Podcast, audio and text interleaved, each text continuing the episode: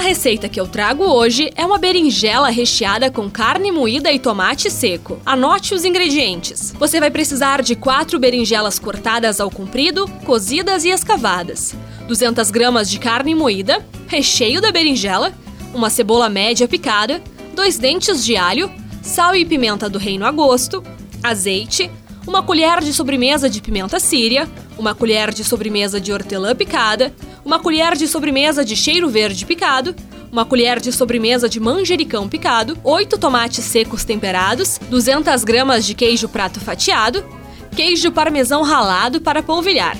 Cozinhe as berinjelas e escabe reservando o miolo. Frite o alho e a cebola no azeite e depois acrescente a carne moída e frite até ficar como carne de pastel sequinha e soltinha. Tempere com sal, pimenta, as ervas, a pimenta síria e acrescente o miolo reservado e recheie cada metade de berinjela. Coloque em cima de cada uma o tomate seco por cima.